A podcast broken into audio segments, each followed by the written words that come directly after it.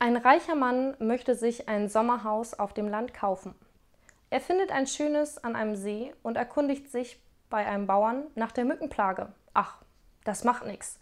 Wir setzen unsere Schwiegermutter vor die Tür, schmieren ihr Honig ins Gesicht und dann gehen die Mücken alle an sie.